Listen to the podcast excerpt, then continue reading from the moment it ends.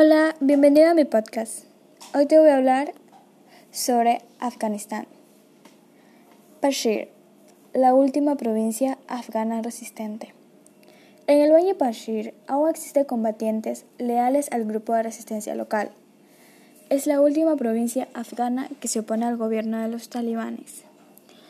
El hombre que dirige las fuerzas antitalibanes del valle es Ahmad Masoud un graduado de la Real Academia Militar de Sandhurst, de 32 años, e hijo del legendario comandante de la resistencia Ahmad Shah Massoud. Massoud ha declarado a diferentes medios que él jamás va a rendirse, que prefiere la muerte. Los talibanes, en cambio, que ya se han apoderado de Kabul, han desencadenado una ola de migraciones los afganos temen por su vida y temen el régimen de los talibanes. Hace ya 20 años atrás, los talibanes controlaban Afganistán y su régimen era aterrador en sus formas más feroces.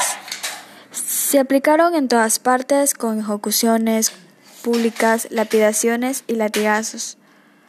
Toda la gente de Afganistán teme por su seguridad, pero sobre todo las mujeres, a las que el régimen las tiene por debajo de un ser humano.